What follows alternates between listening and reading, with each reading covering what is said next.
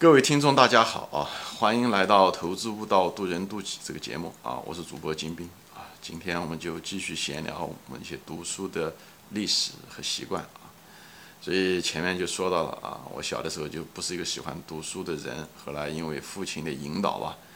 面面渐渐的喜欢看历史书。以后到了大学的时候，因为姐姐的一次启发，喜欢接触了很多西方的一些书，特别是关于西方的一些哲学书啊，这方面。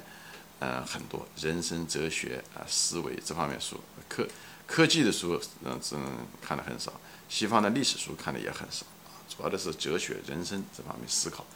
哎，嗯，以后在大学的时候，啊，自己的专业书其实看的不多，看的不多。但是我大多数时间都是在图书馆度过的啊。我们那个大学在国内是个三流大学，很不易啊，怎么样？而且很年轻，所以图书馆里面的书。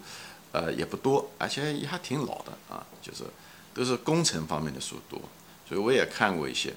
呃，以后偶尔呢，就是也来一些就是比较新的书，但一旦那个书进了图书馆以后，大家都抢着看，啊，大家都抢着看。那么抢着看的时候，呃，他就觉得周转不过来，所以每次的时候，本来比方说一般一般的普通的书啊，一个呃，一般可能是四个星期才还。那像这种书呢，就是新书呢啊。呃呃，那么可能一个星期就得还，所以呢，我就是每次都很苦恼，因为我买一本书，我这个人喜欢想，所以呢不会讲一下就把书看完，所以呢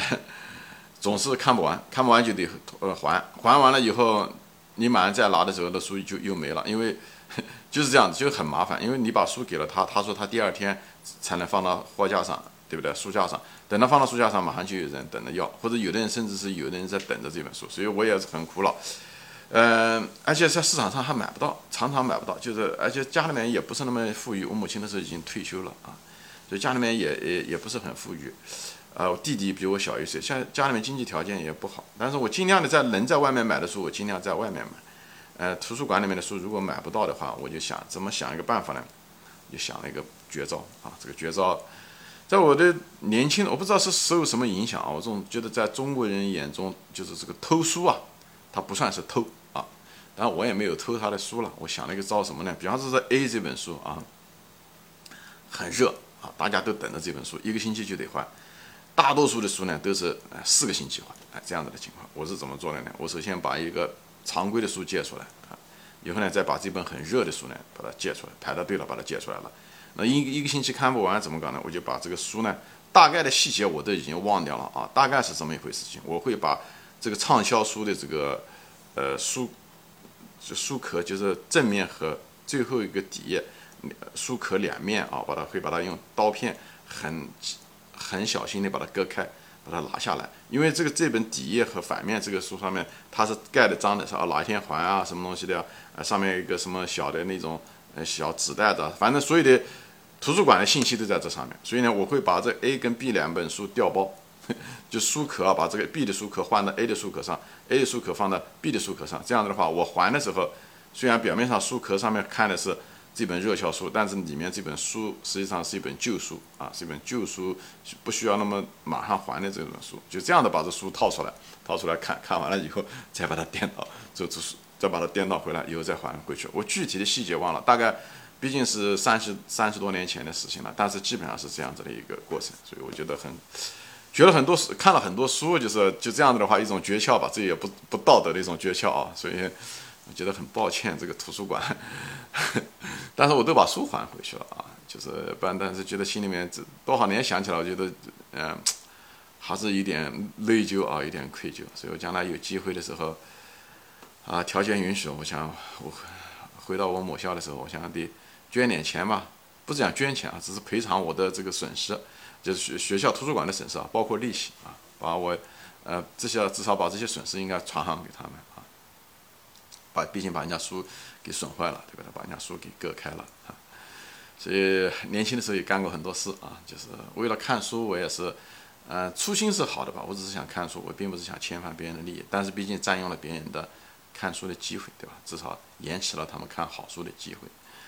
以后在大学的时候，图书馆还喜欢看的就是报纸啊，一种报纸，国内一种那时候已经开始出现一种小报，就报就是报道一些企业家。那时候像什么步惊生啊，我不知道现在什么鲁冠球啊，那是八十年代的时候一些企业家，特别是一些乡镇企业家，他们怎么起呃起家的啊？那时候中国从这种计划经济改向啊。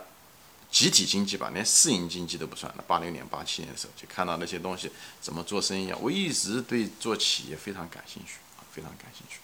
呃，商业啊的这些东西的非常，这我这一直几十年，呃，无论是中国还是嗯美国这方面的商业的案例也好，还是他们怎么样的企业家做企业的，我在这方面都有过很多的思考。嗯，所以呢，我就是看这方面报纸看的比较多，因为那时候没有像什么企业家自传啊这些东西都几乎没有啊，几乎没有。哎，所以在这方面，我在八六年、八七年，就是八八年、八九年，这那么在大学的那么四年嘛，哎，就是看的这些东西。后来到了美国来的时候，我也看书。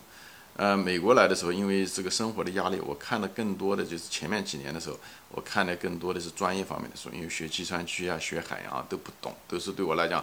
都是全新的专业。我有机会会谈我的当时的专业怎么选择的啊，嗯，但是有一点就是美国的书还很贵，因为版权啊，你不能够随随便便的在国嗯，在美国是没有什么盗版书的啊，就是得得买，所以美国的书很贵。一本书大概都是要五十块钱到一两百块钱这样子，那么对我来讲，那就是很大的经济压力了。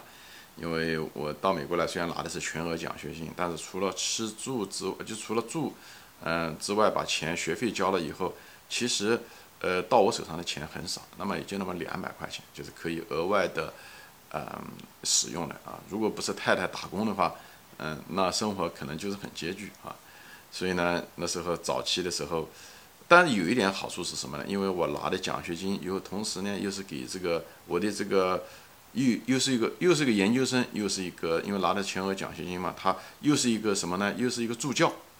就是助教，要要不然在美国做助教，要不然就给他们讲课。但我那时英语很烂，根本没办法给美国人讲课。我海洋我自己都不懂，不要讲教人家海洋了，而且英语也不懂啊，英语能能看能写，但是不会说，一点都不会说，人家讲话我都听不懂啊。最开始的时候。但是又想读书啊，海洋啊，计算机啊，美国的这个书写的真是，我个人认为真是写的不错啊。就是我都是英文的，但是就是想了个什么办法呢？就是因为我是助教嘛，所以我有那个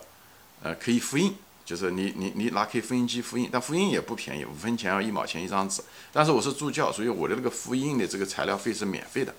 也不是讲免费吧，就是这个老板给钱。就是这样子的一种情况，你可以复印多少都可以，因为有的时候复印给学生复印啊等等，所以我就拿了那个账号在复印那个一本书，哎，有的时候一复印一本书几百页纸，就这样的在那哐啷哐啷的在印，啊一页一页的印，印的时候有的时候站到那个复印机的时候，因为这复印机在整个系海洋系大家都是共享的嘛，所以大家来来回回来就觉得，哎呀，这个中国年轻人怎么一直在这复印，站的复印机，就这样，就这样的，那时候也是脸皮，哎，就这样的厚，好吧。就这样的把它也印了很多书，看了很多书啊，嗯，所以我感到很欣慰吧，就是有这么多机会可以看这么高质量的书啊。行，今天就说到这里啊，谢谢大家收看，我们下次再见，欢迎转发。